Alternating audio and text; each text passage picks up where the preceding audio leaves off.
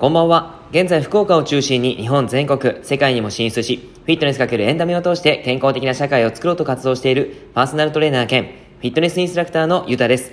今日も元気に体の勉強していきましょう。さて、今日は匂いと記憶。なぜ匂いは記憶できるの？好きな匂いと嫌いな匂いという内容をお話ししていきます。皆さんは好きな匂いと苦手な匂い、嫌な匂いってありますか？僕はあります。鼻の役割に匂いを感じるということがありますが、最近では知らない人がいないであろう、鬼滅の刃の主人公、かまど炭治郎の異常な嗅覚能力は動物異常だと言えますが、人間は普通そんなに鼻はよくありません。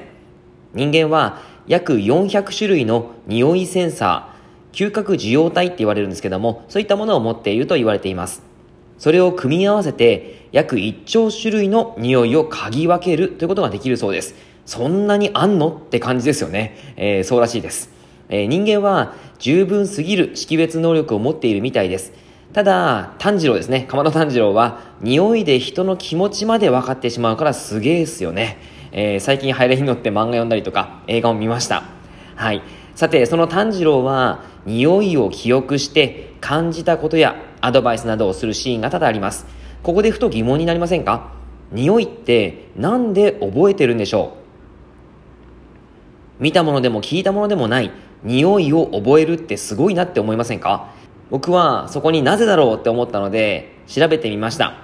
匂いと記憶ということで鼻の奥には匂いを感じるための吸粘膜というものがあります。鼻から匂い物質が入るとそこにある匂いセンサーが匂い分子をキャッチして脳へと伝えます。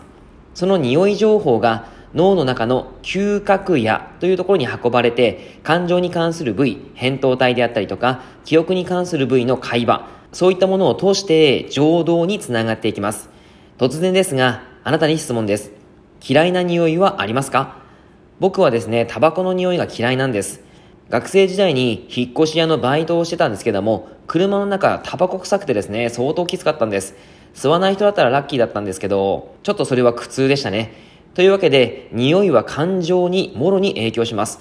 その人が悪いわけではないんですけども、そのタバコの匂いをしている人はちょっと嫌いになったりしてしまいます。つまり、それを覚えて自分に害をもたらす匂いを嗅ぎ分けたりとか、逆に好きな人の匂いを嗅ぎ分ける。そうやって自分の体を守っているようです。